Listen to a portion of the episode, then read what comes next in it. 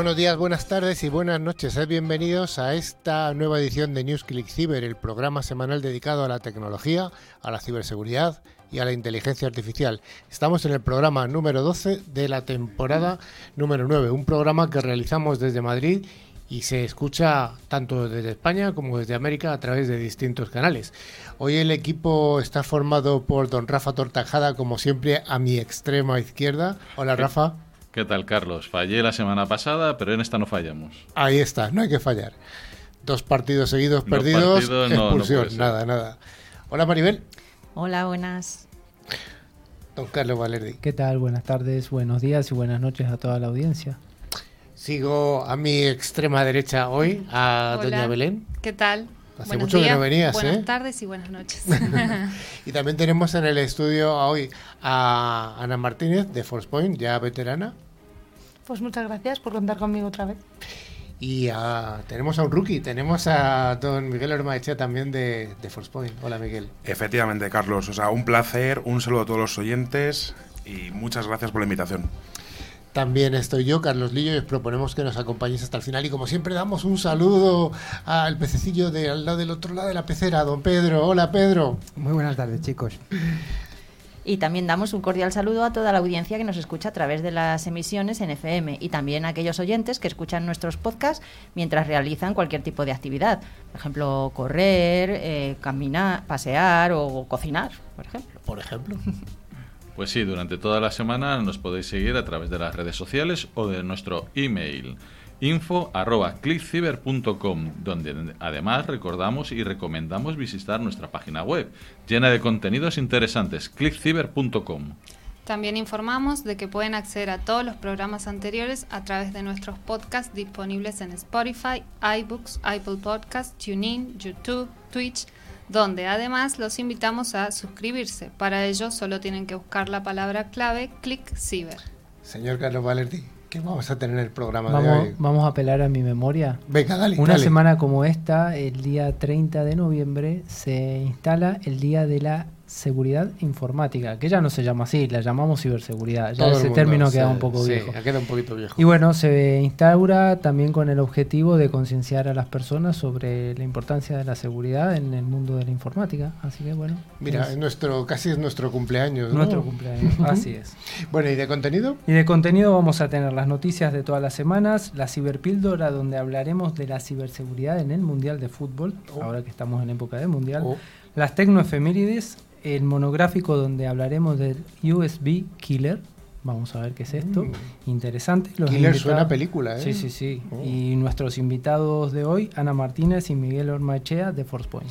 Bueno, pues vamos con ese primer bloque, el bloque de, bloque de noticias, pero recordamos, como todas las semanas, que una de las noticias es falsa, es una noticia fake, así que estamos atentos a ver cuál es esta noticia que nuestra redacción se habrá inventado para que aquellos que lo adivinen puedan participar en el concurso.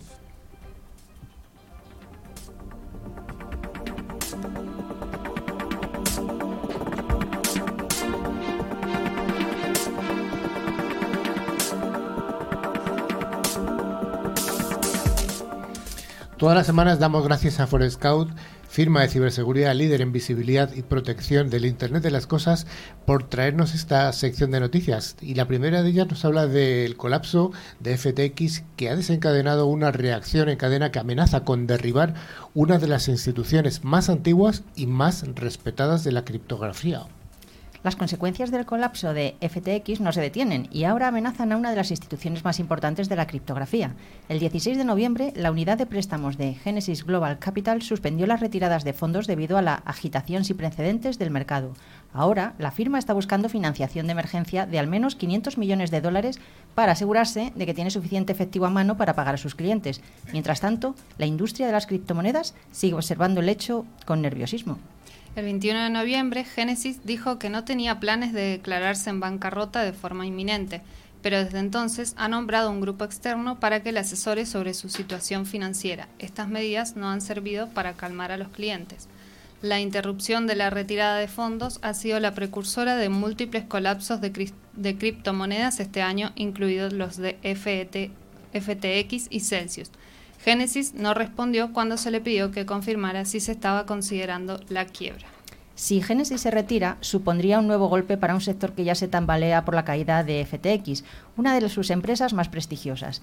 Si una institución del tamaño y el prestigio de Genesis es vulnerable, ¿se puede confiar en la estabilidad de cualquier empresa de criptografía? Mm, sí, se espera que la industria sobreviva a la prueba, pero los días de mínima supervisión, generosa financiación y rápida expansión han terminado. No hay que subestimar el impacto de la posible caída de Genesis. Puede que no sea tan conocida como FTX y otros intercambios, pero es crucial para las operaciones diarias del mundo de las criptomonedas. Solo en 2021, la empresa emitió 131.000 millones de dólares en préstamos. El Financial Times la ha descrito como el Goldman Sachs de las criptomonedas. Para financiar estos préstamos, Genesis pide prestado a personas e instituciones que poseen grandes cantidades de monedas, también conocidas como ballenas, que reciban a cambio una parte de los beneficios.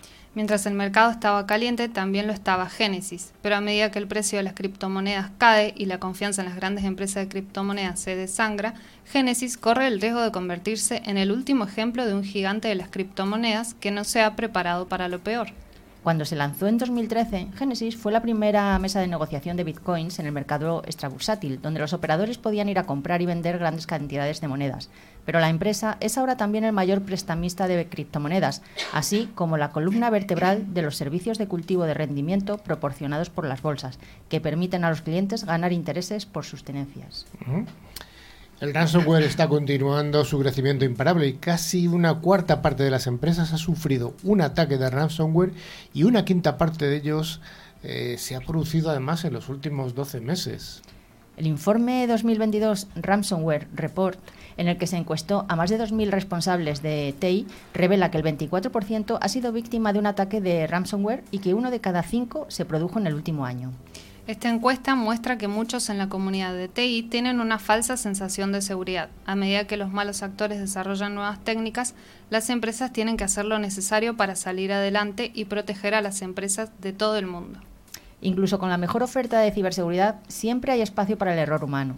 Las empresas exigen formación de concienciación para los empleados. Destacamos siempre, desde NewsClick Cyber, la importancia del individuo en el establecimiento del cortafuegos humano de una organización y lo esencial que es cada uno de los empleados en la ciberseguridad corporativa, desde la prevención hasta la protección, pasando por la respuesta y la recuperación. La siguiente noticia es una combinación de alimentación y ciberseguridad y nos dice que una nueva regulación europea de la ciberseguridad afectará al sector alimenticio del pan. Pues sí, las autoridades europeas están preparando un reglamento de obligado cumplimiento en los 27 países de la Unión que impondrá sanciones de hasta el 10% de la facturación anual a aquellas empresas del sector alimenticio que incumplan su normativa. Esta normativa indica que todas las barras de pan deberán llevar un microchip para hacer un seguimiento de dónde se vende, quién lo compra y los hábitos de consumo de los ciudadanos europeos. El chip del pan, como ya se conoce, tendrá un alto grado de integración con el chip con el que ya fuimos inoculados durante las recientes campañas de, vacunación. El nuevo reglamento parece una adecuación europea del modelo que se implantó en Corea del Norte hace unos meses y que está teniendo un gran éxito en aquel país asiático. Noticia interesante. La siguiente nos habla de que el coste medio de una filtración de datos ha aumentado hasta un máximo histórico de 4,4 millones de euros, equivalente a dólares, en el año, según la firma IBM Security. Basta con escuchar una noticia de las que ya hemos comentado para ver que el ransomware está en alza. Sin embargo, cifras como esta, que sitúan el coste medio de una violación de datos en 4,4 millones de euros, ponen realmente en perspectiva la magnitud del problema. Muchas de las violaciones más costosas afectan a infraestructuras críticas, lo que demuestra que los delincuentes se han dado cuenta de que pueden aumentar su rentabilidad interrumpiendo la disponibilidad de los servicios, lo que aumenta la probabilidad de que sus demandas de ransomware sean satisfechas, ya que las organizaciones se, se esfuerzan por volver a poner en marcha los sistemas vitales lo antes posible. Lo más interesante, sin embargo, es el reconocimiento de que la mitad de las organizaciones encuestadas transfirieron el aumento de los costes del ransomware a sus clientes, cobrando más por sus productos y servicios. Al poner en marcha la protección antes de un ataque, las organizaciones pueden mitigar los costes que se trasladarían a los consumidores. Al adoptar un enfoque de confianza cero, segmentando los activos críticos y permitiendo únicamente la comunicación conocida y verificada entre entornos, los equipos de seguridad pueden limitar el impacto de un ataque tanto para las organizaciones como para sus clientes. Se ha explotado una vulnerabilidad en la herramienta de código abierto y la red eléctrica de la India ha sido uno de los objetivos. Eh, Microsoft advierte que los sistemas que utilizan el servidor web BOA, que ha sido discontinuado hace mucho tiempo, podrían estar en, en riesgo de sufrir ataques desde que una serie de intentos de intrusión en las operaciones de la red eléctrica en India incluyeran la explotación de vulnerabilidades de seguridad en la tecnología. Investigadores de la Unidad de Inteligencia de Amenazas de Seguridad de Microsoft examinaron un informe de abril de la compañía de seguridad cibernética Recorded Future sobre los futuros esfuerzos de intrusión en la red eléctrica de la India que datan de 2020 y más recientemente en un sistema nacional de respuesta a emergencias y a la subsidiaria india de una compañía de logística global. Recorded Future atribuyó los ataques a la red eléctrica a un grupo de amenazas chino llamada Red ICO, que utilizan el malware de puerta trasera ShadowPad para comprometer los, los dispositivos de IoT.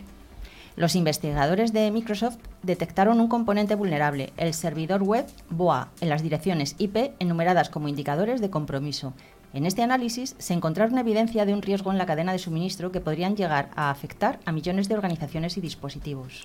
BOA es un servidor web de código abierto diseñado para aplicaciones integradas y se utiliza para acceder a configuraciones, consolas de administración y pantallas de inicio de sesión de dispositivos. Se suspendió en 2005, pero los proveedores todavía lo utilizan en una variedad de dispositivos IoT y SDK populares. Vamos a ver qué se está haciendo desde el país de Australia para combatir eh, la ciberdelincuencia. Maribel. Bueno, pues las filtraciones de datos recientes han impulsado reformas rápidas en las reglas de protección de datos y seguridad cibernética de Australia. El desarrollo más reciente parece ser la formación de un grupo de trabajo cibernético que contraatacará y perseguirá agresivamente a ciberdelincuentes. Debido al hecho de que a millones de ciudadanos australianos se le han robado datos personales confidenciales de una variedad de empresas importantes y que se ha formado largas filas para que se vuelva a emitir una identificación personal comprometida, el Departamento del Interior ha prometido una nueva política que serán duros con el crimen, con respecto a incidentes cibernéticos y fugas de datos. La Policía Federal Australiana y la Dirección de Señales de Australia trabajarán juntas para formar un grupo de trabajo conjunto de alrededor de 100 personas, según el anuncio hecho por la agencia. ¿Y cuánta capacidad de hackeo tiene realmente un equipo de trabajo cibernético como este australiano? Eh, dado que Australia es miembro de la red de inteligencia Five Eyes, que está compuesta por estados que normalmente persiguen a los hackers criminales internacionales con el mayor vigor, no está claro que quiere traer a la mesa el grupo de trabajo cibernético de Australia que aún no se está formando. Es posible que este paso sea poco más que una retórica vacía para convencer a la gente de Australia de que algo se está haciendo con respecto a la cantidad de infracciones preocupantes que se han producido recientemente. Ahora vamos con una noticia que es extremadamente curiosa, ya que uno de los mejores sistemas operativos de toda la historia Estamos hablando de, atención, Microsoft Windows 98 va a recibir una nueva actualización y es una noticia cierta. Sí. Eh, ha llovido mucho desde que Microsoft presentó oficialmente Windows 98. Su lanzamiento sucedió en 1998 y desde entonces hasta la fecha han pasado más de 20 años, lo que significa que este sistema operativo ya no se encuentra con soporte oficial. Sin embargo, un reciente anuncio procedente de la Agencia Espacial Europea vuelve a poner a este fantástico sistema operativo en el mapa y será gracias a Marsis, el orbitador Mars Express que se encarga de buscar agua en Marte y quien descubrió en 2018 una fuente persistente de suministro de agua en este planeta. Resulta que la agencia dice que está actualizando que esta actualización de software dentro de su instrumento servirá para mejorar su rendimiento y capacidades. Uno de los mayores retos a los que se ha enfrentado con el Marsis es su Azure Software, el cual está basado en Windows 98 y fue diseñado haciendo uso de este y por lo tanto realizar una actualización del programa sin actualizar el sistema operativo era todo un desafío. Investigadores principales adjuntos de Marsis mencionan que uno de los beneficios de la actualización del software es la liberación de espacio en memoria, ya que descarta imágenes de alta resolución innecesarias. Esto permite que Marsis opere mucho más tiempo ahora que antes. El nuevo software nos ayudará a estudiar más rápida y extensamente estas regiones en alta resolución y confirmar si albergan nuevas fuentes de agua en Marte. Realmente es como tener un instrumento nuevo a bordo de Mars Express casi 20 años después de su lanzamiento. Interesantísima noticia y, además de curiosa, totalmente real y que da un poco idea de que sistemas operativos antiguos siguen funcionando y hay que parchearlos, hay que hacerles actualizaciones y esto es un problema. Y ya vamos a acabar con una noticia eh, que no es de ciberseguridad, no es de tecnología como tal, pero sí que es de técnica muy interesante. Un pueblo granadino de 800 habitantes va a albergar la mayor prueba de fusión nuclear. Belén, ¿qué nos cuentas? Así es, es la energía de las estrellas. El Sol se mantiene siempre encendido gracias a la fusión nuclear. Si la humanidad pudiera controlar de forma eficiente y segura ese proceso, solucionaría gran parte de los actuales problemas de nuestro planeta, económicos, políticos y medioambientales, que se derivan de la dependencia de los combustibles fósiles. Los científicos llevan décadas tratando de avanzar ante un reto extremadamente complejo y el éxito aún parece lejano, pero una serie de proyectos hacen que estemos cada vez más cerca. Una de esas piezas clave del rompecabezas se va a situar en Granada, en la localidad de Escúzar, a pocos kilómetros de la capital granadina y de Sierra Nevada, y ha comenzado la construcción de una infraestructura de investigación que será única en el mundo, formada principalmente por uno de los aceleradores de partículas más potentes. Desde el punto de vista formal y simbólico, el pasado jueves fue un momento decisivo gracias a la firma de un acuerdo entre España y Croacia con la presencia de los reyes de España para que esta iniciativa eche a andar definitivamente. Si no han oído hablar de ello, quizás les suene todo demasiado extraño, pero vamos a tratar de explicarlo porque es el proyecto más ambicioso de la historia de la ciencia en España y probablemente uno de los más decisivos para el mundo en las próximas décadas. Según un estudio de impacto socioeconómico, se van a generar unos 2.500 puestos de trabajo entre directos e indirectos durante todo el tiempo de vida de la instalación, que duraría unos 20 o 30 años, sumando otra década entera para su construcción. En la propia infraestructura trabajarían unas 300 o 350 personas de forma permanente, empleos de alta cualificación, pero el efecto es mayor debido a las necesidades de mantenimiento y a todas las actividades complementarias. Será necesario que muchas empresas tecnológicas se instalen en las cercanías. Esto será con total seguridad uno de los grandes desafíos a los que se enfrenta el ser humano en el siglo XXI, una fuente de energía masiva, sostenible y casi ilimitada. Pues una noticia esperanzadora con la que cerramos esta sección.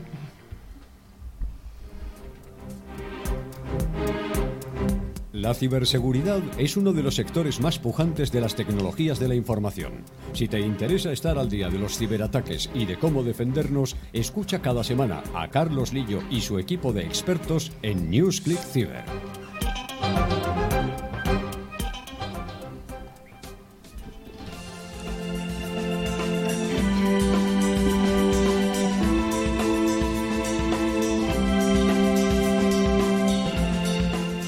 Una de las misiones que tenemos en NewsClick Cyber es la difusión de distintos conceptos tecnológicos.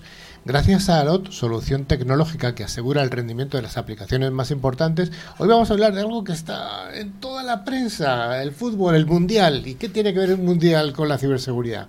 Bueno, durante este evento mundial eh, los ciberataques pueden materializarse y de hecho ya lo han hecho en diferentes formas. Ya sabemos, phishing, spoofing, denegación de servicio, los famosos IDOS, interceptación de flujos de datos, wifi, en fin.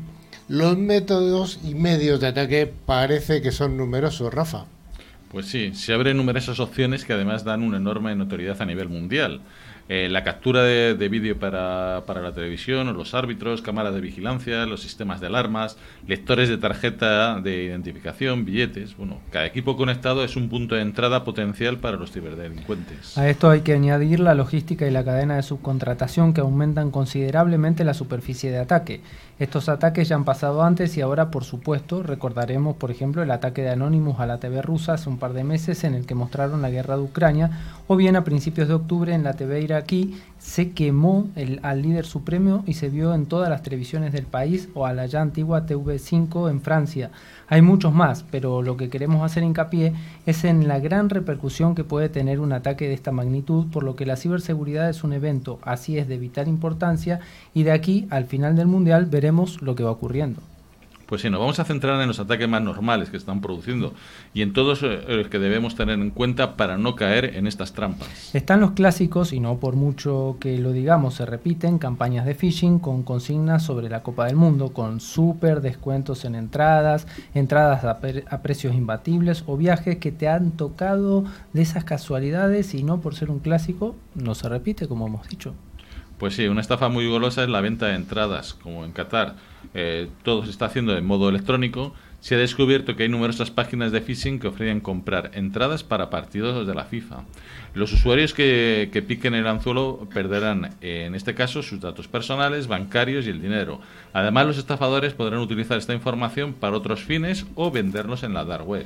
Siguiendo con las estafas con entradas, hay una bastante popular en la que un usuario resulta ser el afortunado ganador de unas entradas para el Mundial solo tendrá que abonar la tarifa del envío de las entradas, dinero que irá a parar directamente a los estafadores. O sea, lo que es el rey de Nigeria en versión fútbol. Pues sí, en este Mundial de Qatar 2022, más que nunca se van a usar las formas generalizadas, las plataformas de streaming, en donde se roban credenciales de acceso para irrumpir en dichos servicios y luego incluso usarlas en otras aplicaciones y portales que son de mayor beneficio para los ciberdelincuentes. Asimismo, estos ciberdelincuentes conocen que la reutilización de las credenciales es una práctica muy común entre los usuarios. El 51% de los consultados reconoce reutilizar las contraseñas en diferentes portales personales y empresariales. Bueno, mejorar eh, este, la seguridad en este punto es bastante fácil. Solo hay que usar contraseñas fuertes, o sea, y, no reciclar las mismas contraseñas, no usarlas en todos los en todos los accesos a, distintos eh, eh, equipos, distintas webs, como son los bancos o las plataformas de compras.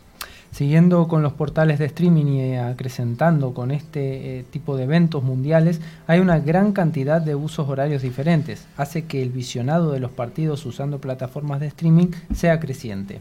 Por lo tanto, hay que elegir portales seguros y no los libres donde es más habitual que haya este tipo de publicidad que remita a sitios engañosos y en los que con un solo clic podemos comprometer la seguridad de todos nuestros dispositivos y redes desde donde estamos conectados. Muchas veces al hacer clic en esta publicidad o en el botón de play, eh, te lleva a otra página. En esta se descarga un malware y aparte de, tener un sinfín de problemas, pues eh, recordemos que muchas veces, eh, como decimos en el programa, nadie da nada gratis. Ver los partidos tiene un coste y si no lo pagas de una forma, lo pagarás de otra. Como hemos comentado al principio de la ciberpíldora, también eh, eh, están apareciendo viajes gratis. Eso es otro clásico. Una estafa que ha ocurrido ha sido usando los códigos QR que nos han podido llegar de múltiples formas. Estos códigos te llevan a una página web en la que te pedirán diversas información y esto, por supuesto, es otro tipo de phishing. Bueno, vamos a dar ciberconsejos mundialistas no para los entrenadores, sino para el público, ¿no? Exacto. Bueno, primero que nada, verificar los enlaces antes de hacer clic. Esto sirve siempre, no solo para el mundial, siempre lo decimos. Pasa el cursor sobre el mismo para tener una vista previa de la URL y detectar posibles errores ortográficos u otras irregularidades que nos podrían comprometer. No pinchar en los links eh, que recibimos por correo electrónico. En su lugar, eh, se debe abrir una nueva pestaña o ventana del navegador e ingresar la URL del banco u otro destino de forma manual. Tener en cuenta qué tipos de información se solicita. Las empresas legítimas no contactan inesperadamente vía correo electrónico ni piden información personal o bancaria como tarjetas de crédito, números de seguridad social, etc. En general, los mensajes que piden verificar los detalles de la cuenta o actualizar la información de la misma han de tratarse con cierta precaución. Sí, y siempre a utilizar soluciones de seguridad, los famosos antivirus de confianza, que detecten eh, los archivos adjuntos maliciosos y bloquean las páginas de phishing. Bueno, y como decíamos, revisar de nuevo la gramática y la ortografía. Los errores tipográficos y la mala gramática son señales que deben ponerle en alerta. También las frases extrañas o una sintaxis inusual que apunten a una traducción que se ha realizado a diferentes idiomas.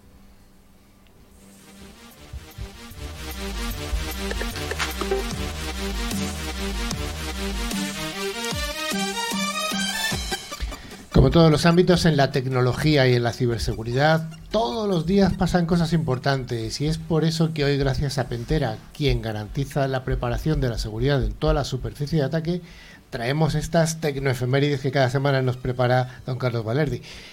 Vamos a ir rápido. 1848. ¿Qué pasó en una semana como esta? Nace en Lancaster, Inglaterra, John Ambrose Fleming, un físico ingeniero eléctrico creador del diodo o la válvula termoiónica y es considerado como uno de los precursores de la electrónica. 2005. Mm, 2005, el 28 de noviembre aparece por primera vez el término Cyber Monday en un comunicado de prensa de shop.org titulado Cyber Monday se convierte rápidamente en una de las mayores compras en línea del año. Mm, ¿Qué me cuentas de Nobel? Nobel, el 27 de noviembre de 1895, firma su testamento en el Club Sueco Noruego de París, en el cual instaura con su fortuna los premios Nobel. El premio Nobel honrará a los mejores exponentes de la literatura, fisiología o medicina, física, química y la paz. Vamos hacia el año 1998. 1998, el 25 de noviembre, se firma una carta de entendimiento entre los gobiernos de Estados Unidos y la ICANN en cuanto a la administración de los nombres y número de dominio en Internet. Un mm. hecho interesantísimo. Muy interesante y muy importante para todo el gobierno de Internet. Y el 24 de noviembre de 1932, ¿qué tienes en tu cerebro? Se funda, si mal no recuerdo, el Laboratorio de Criminalística Técnico del FBI de los Estados Unidos. Según la página del FBI, en esa fecha fue establecida de forma arbitraria debido a que su fundación había ocurrido durante varios meses durante el verano y el otoño de 1932. Yo me acuerdo de todavía estar Esto, aunque la gente no lo sepa, Carlos, eh, Carlos Valerdi lo tiene toda la memoria. Vamos, estos datos y muchos más. Fíjate, te voy a poner un problema. Vamos a ver, ¿qué pasó el 23 de noviembre de 1944? Un tal George Robert Stevitz solicita la patente de eh, la calculadora de números complejos. Mira en qué fecha. Uf. ¿En qué fecha, no? 1944, en plena guerra, Segunda Guerra Mundial. Bueno, pues hasta aquí una muestra más del cerebro privilegiado de Don Carlos. Desactivarlo. apaga, apaga.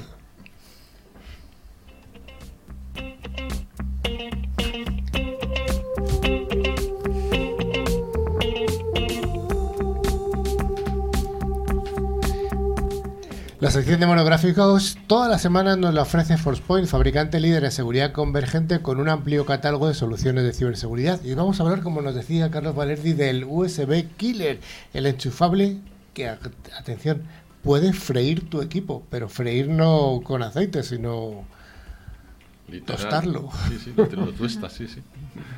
Pues el USB Killer es un dispositivo muy simple, aparentemente inofensivo, pero capaz de recoger y aplicar voltajes altos constantes de, de, un FET, de un transistor de efecto de campo, un convertidor de corriente continua y un conector USB. Su uso es sencillo. Al ser un aparato de condensadores, lo único que hace es cargar y descargar aproximadamente 220 voltios al puerto donde se conecte, con el fin de inutilizar el dispositivo. O sea que pinchamos aquí un USB y se destruye nuestro ordenador. Bueno, ¿y cómo funciona este USB killer? Bueno, cuando se conecta al puerto USB del objetivo, el USB killer cargará rápidamente sus condensadores desde la línea de alimentación del USB. Cuando los condensadores están cargados en cuestión de segundos y sin que el usuario se pueda dar cuenta, en el dispositivo host se descargarán de manera automática a través de las líneas de datos un mínimo de menos 200 volts de corriente continua. Este ciclo de carga y descarga se repite varias veces por segundo. Escucharéis unos chispazos, así que no alarmarse. Eso quiere decir que todo marcha correctamente. Todo marcha correctamente para los malos. Bueno, el USB Killer, ¿qué características, cuál es su diseño y qué especificaciones de hardware tiene? Rafa. Pues este dispositivo coge energía de cualquier hardware al que está enchufado y transfiere esa energía a un capacitador con alto voltaje, 240 voltios, pudiendo destruirlo todo el sistema del dispositivo. El USB Killer ha digievolucionado, al igual que la forma de usarlo. La versión 4 ya viene con los modos de ataque de pulso único y pulso continuo.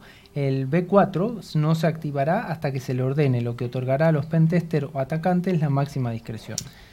Es una noticia tremenda, parece que estamos contando una cosa buena y estamos contando un bicho... Y ha aparecido un palabro. El Digi evolucionado. Digi evolucionado. bueno, y esta versión 4 se puede activar de distintas maneras, habéis comentado.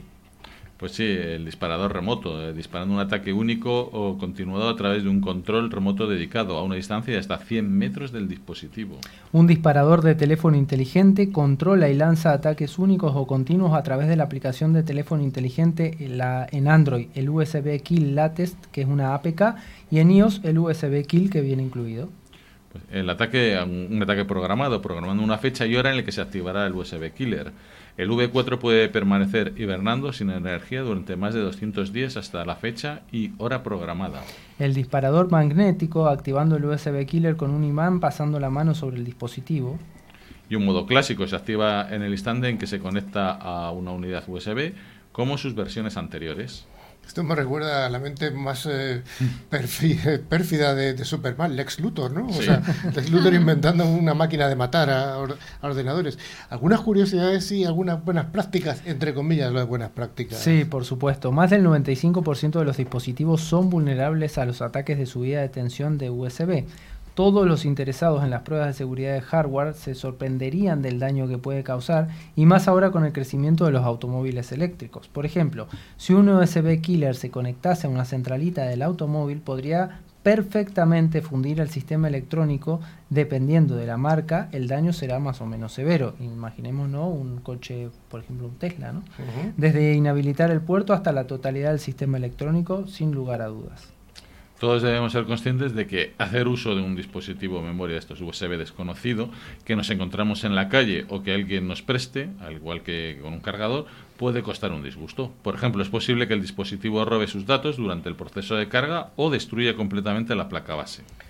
Habría que asegurarse de conectar solamente los USBs de confianza en los dispositivos. Mm. Yo creo que al final es un poco tener en la cabeza esto de si te encuentras algo, cuidado. O sea, si te encuentras en la calle, Rafa, un caramelo, ¿te lo metes en la boca directamente? Eh, no, no, lo haría nunca. Pues tampoco tienes que hacer eso. Si te encuentras un USB en la calle, no lo pinches en tu ordenador. Hombre, hace falta ser muy enfermo para dejar USBs por ahí que te destrocen un equipo. ¿eh? O no sé, la gente está muy mal.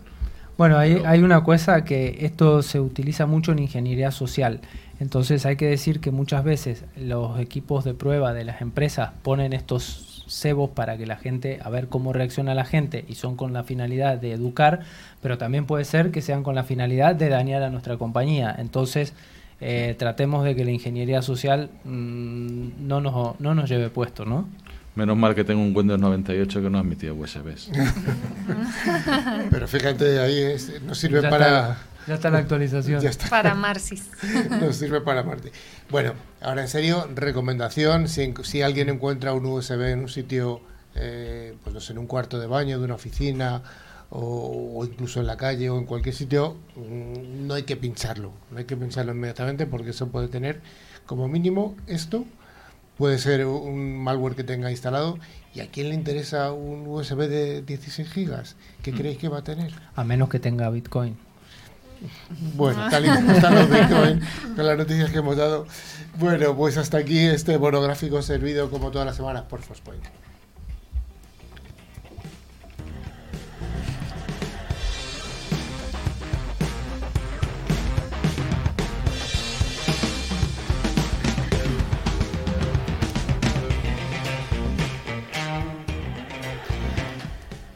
Pues como comentábamos al principio, tenemos hoy en el estudio a, nuestra compañera Ana de Forcepoint, la channel manager de Forcepoint, y tenemos también a Miguel Ormachea, que es el responsable comercial de Forcepoint para el sector de banca y seguros. ¿Qué tal, Ana? Pues nada, muy bien, aquí estamos otra vez, después de unos mesecitos, encantada de volver a estar con vosotros. Pasó el verano, se acabó el aire acondicionado, llega el invierno. Y ahora ya volvemos aquí con capas, jerseys. Calefacción, en fin. ¿Qué ha pasado en este verano? ¿Cómo, cómo, ves, el, cómo ves que está acabando el sector eh, este año? Que parece que hay, hay unos flujos económicos adversos. Sí, la verdad es que es un año que mm, yo creo que ha sido un año complicado, ¿no? Ha habido muchos cambios a nivel mundial que han afectado, por supuesto, también a la ciberseguridad. Empezábamos un año pensando que volvíamos de la pandemia, pensando que iba a ser un año totalmente al alza y de repente ha aparecido una guerra.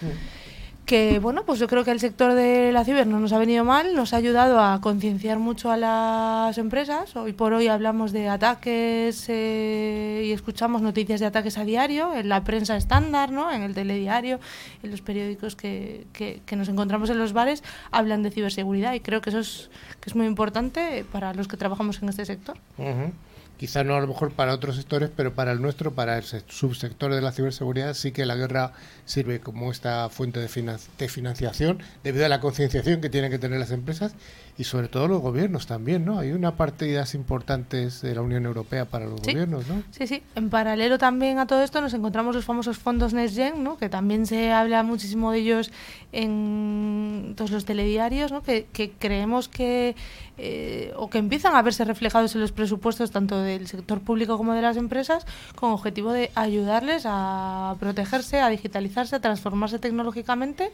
y se supone que, que, será también esto, se verá reflejado en nuestros ingresos eh, para el próximo año ¿no? además estos fondos hay una partida importante que también tiene que ver con las pymes ¿no? que es este gran olvidado de la ciberseguridad hasta ahora ¿no? porque decían ellas que a mí no me va a tocar ¿no? Sí, hablabais antes de porcentajes muy importantes de un 25% de las empresas han sido atacadas eh, o son atacadas, ¿no? Y al final eh, en España y en muchos otros países nos encontramos con que nuestro tejido empresarial en gran parte son pymes y son las que realmente pues menos recursos tienen y más más vulnerables siempre se encuentran.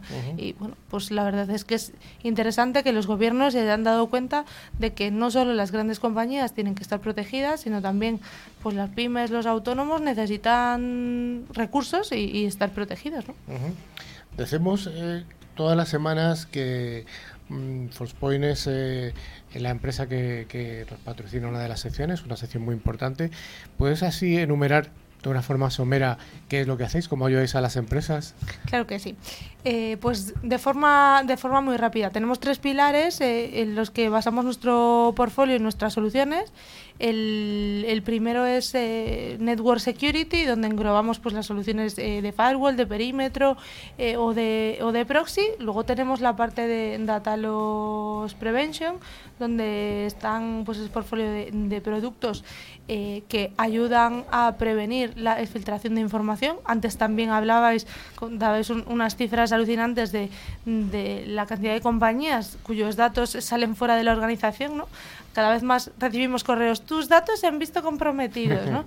bueno, pues nuestras soluciones eh, intentan evitar ese tipo, ese tipo de, de problemas, ¿no? Y por último, como tercer pilar, pilar, perdón, pues la parte de, de, protección cloud, ¿no? Todas estas soluciones que ayudan a las compañías que se están empezando a transformar digitalmente, que tienen sus soluciones o sus, sus aplicaciones, sus datos en, en la nube, a, protegerlos también, eh, a proteger también ese canal.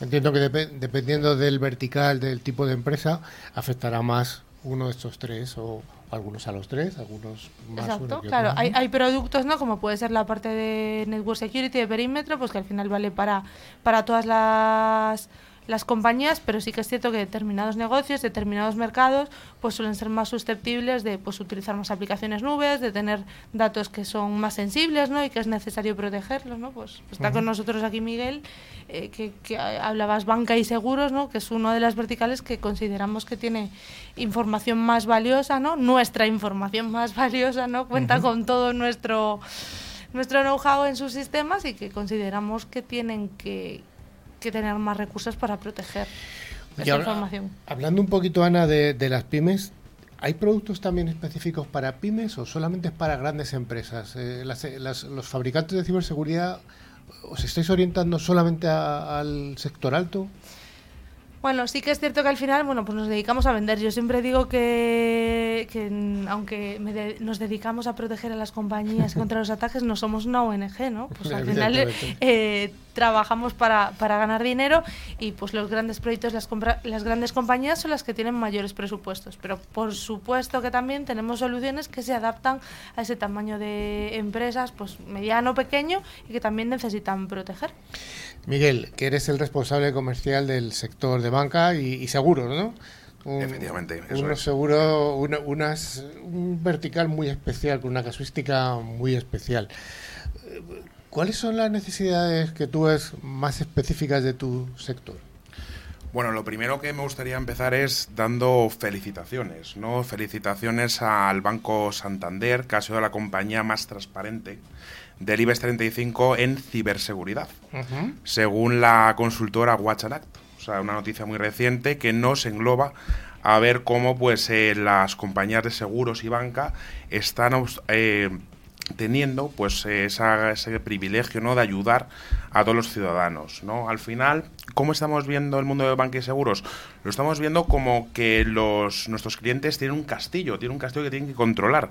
Tenían las murallas que eran los firewalls pero es que ahora tienen esos dragones que van por la nube esos atacantes. Y esos atacantes tienen que protegerlos o sea tenemos que proteger esa, esa nube no al final hemos visto recientemente, ¿no? Pues eh, que grandes aseguradores han tenido filtración de datos hace escasamente una semana, robos de información, ransomware, encubiertos, ¿vale?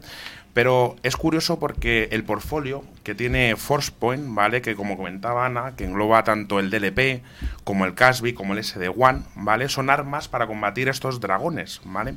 Pero aquí yo quiero haceros una reflexión y es qué pasaría si estuviéramos en la antigua Alejandría, ¿no? Y recibimos por la puerta un caballo de Troya, ¿vale? Y este caballo nos llama y, y decimos, venga, lo aceptamos, ¿vale?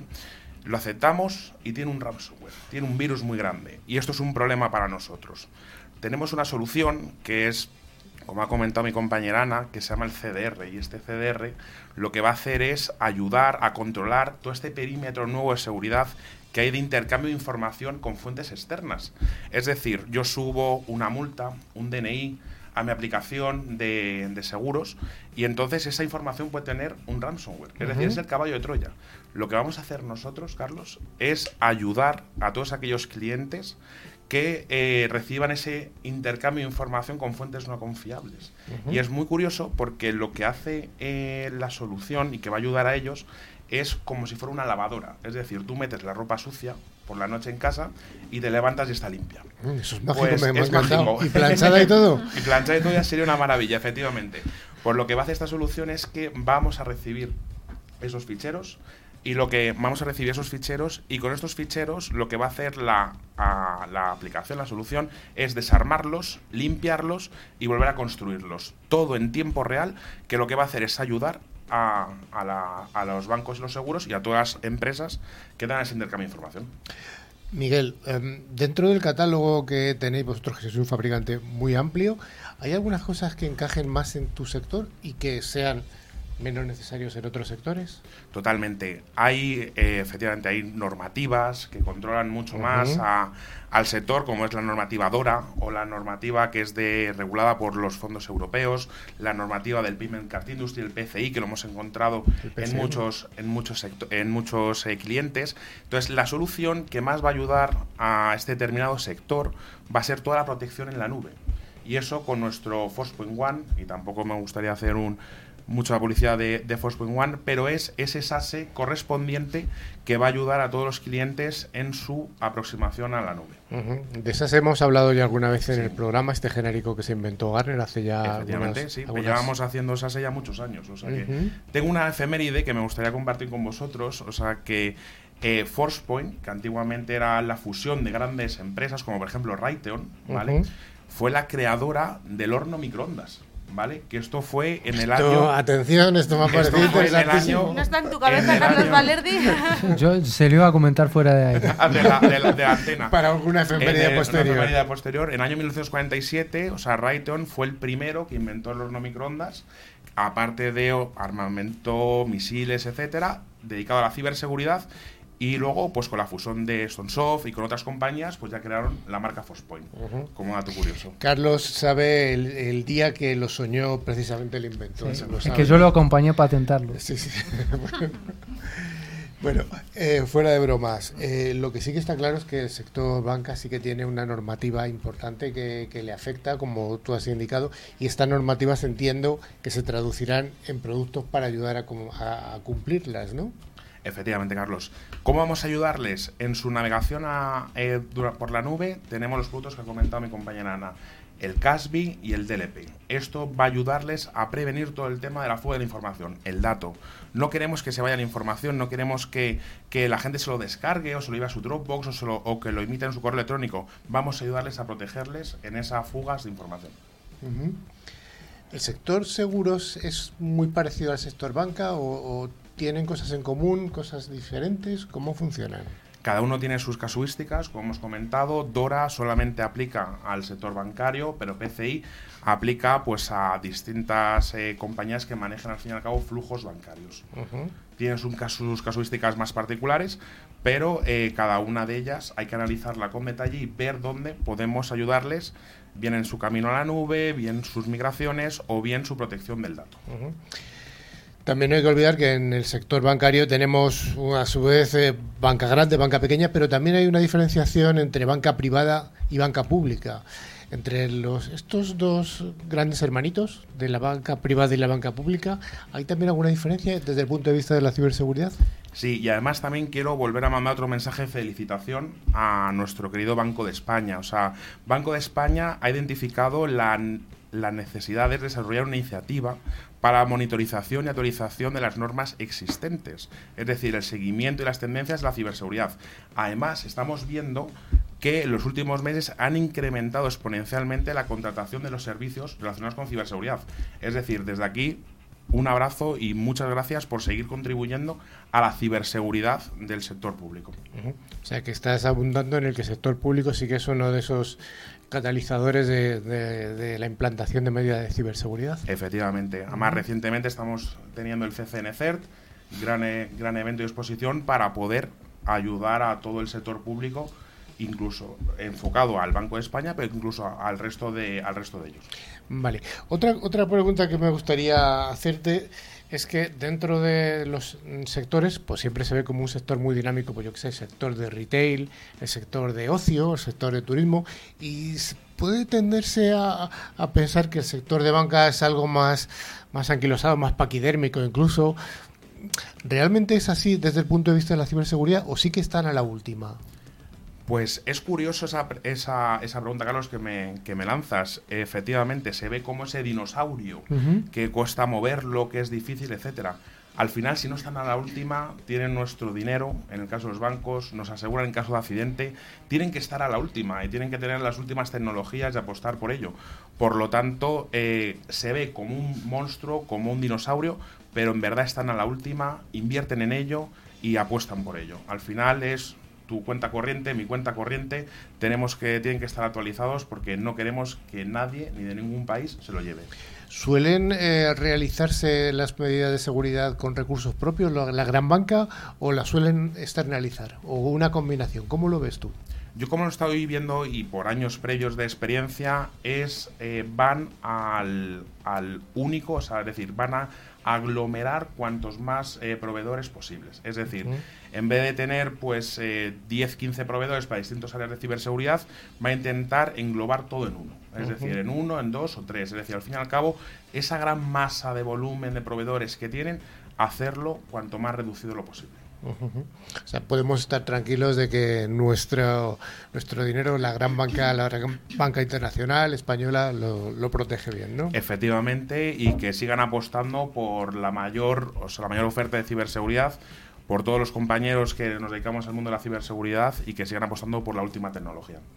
Ana, me gustaría acabar la entrevista contigo preguntándote, tú como channel manager que tienes una visión muy amplia, ¿Cómo ves el próximo año dentro de nuestro sector?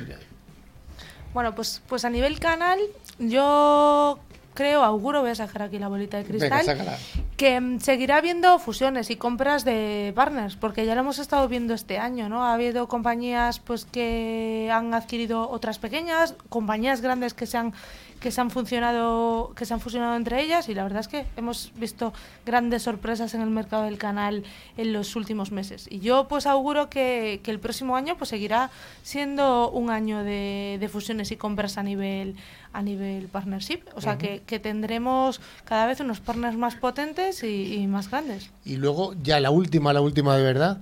Eh, sigue habiendo mucha rotación de perfiles, personas que cambian de un fabricante a otro. Dios mío, yo creo que debería haber eh, una página en el Ola o en o deberíais hacer una sección semanal de cambios de empresas en cambios de personas en empresas. La verdad es que cada vez la rotación que vemos es más alta y, y, supongo que para el año que viene seguirá siendo igual. Hay mucha demanda. Hay mucha demanda, mucha rotación, o sea que habrá buenos sueldos en principio. Esperemos, esperemos. Yo siempre digo a la gente que está estudiando que la ciberseguridad es un mercado seguro, así que que apueste por ello.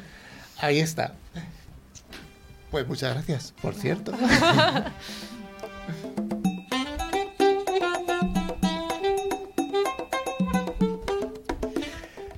Pues como cada semana, Tremicro nos trae esta sección en la que nos facilita los premios, que son dos licencias de antivirus con calidad profesional válida para un año. Siempre recordamos que tenéis que utilizar antivirus de pago, no los gratuitos que ya sabéis que pueden tener sorpresa. El valor de cada licencia de este antivirus de Tren Micro es de 50 euros y cada licencia se puede instalar en tres dispositivos, que pueden ser Mac, PC, tablets, móviles, etcétera. Rafa, ¿tenemos ganadores de la semana pasada? Pues sí, Carlos, tenemos dos ganadores que han sido Dani Espejo de Almería y Juan Carlos Martínez de Barcelona. Enhorabuena a los premiados. Bueno, ambos son de España, así que animamos a toda la audiencia de la TAM a participar, ya que los premios se envían por email y las preguntas son muy fáciles. Bueno, vamos a ver, ¿cuál es la pregunta de esta semana? Y bueno, la de todas las semanas, ¿cuál es la noticia fake que hemos comentado hoy durante el programa? Mm. Así que si la sabes, que seguramente sí, participar enviándonos un mail a info.clickciber.com indicando tu nombre y tu localidad. Se está riendo al otro lado de la pecera, Pedro. Yo creo que se sabe la respuesta, pero tú no puedes concursar, ¿eh? Bueno, pues ya sí que sí, Newsclick Ciber está llegando a su final. Pero antes de despedirnos, os recordamos que podéis poneros en contacto con nosotros a través de nuestro email info.clickciber.com y también podéis seguirnos a través de nuestras redes sociales en Twitter, LinkedIn o Facebook y a través de nuestra web clickciber.com se pueden acceder a nuestra revista digital, ver las fotos y otros contenidos de interés. Finalmente, recordamos que a través de todas las plataformas de podcast Pueden escuchar los programas anteriores que están disponibles en iBooks, Spotify, TuneIn, YouTube, Twitch, buscando la palabra clave ClickCiber. En todas las plataformas. Cada vez tenemos una Cada más. Belén? Esto no, sí. no. no Vamos hacer una sección de plataformas. sí, bueno, pues ya sí que sí, nos despedimos hasta la semana que viene. Muchas gracias, Miguel. Muchas gracias, Ana. Muchas gracias, a todo el equipo. Y nos vemos y nos escuchamos aquí en siete días en News ClickCiber.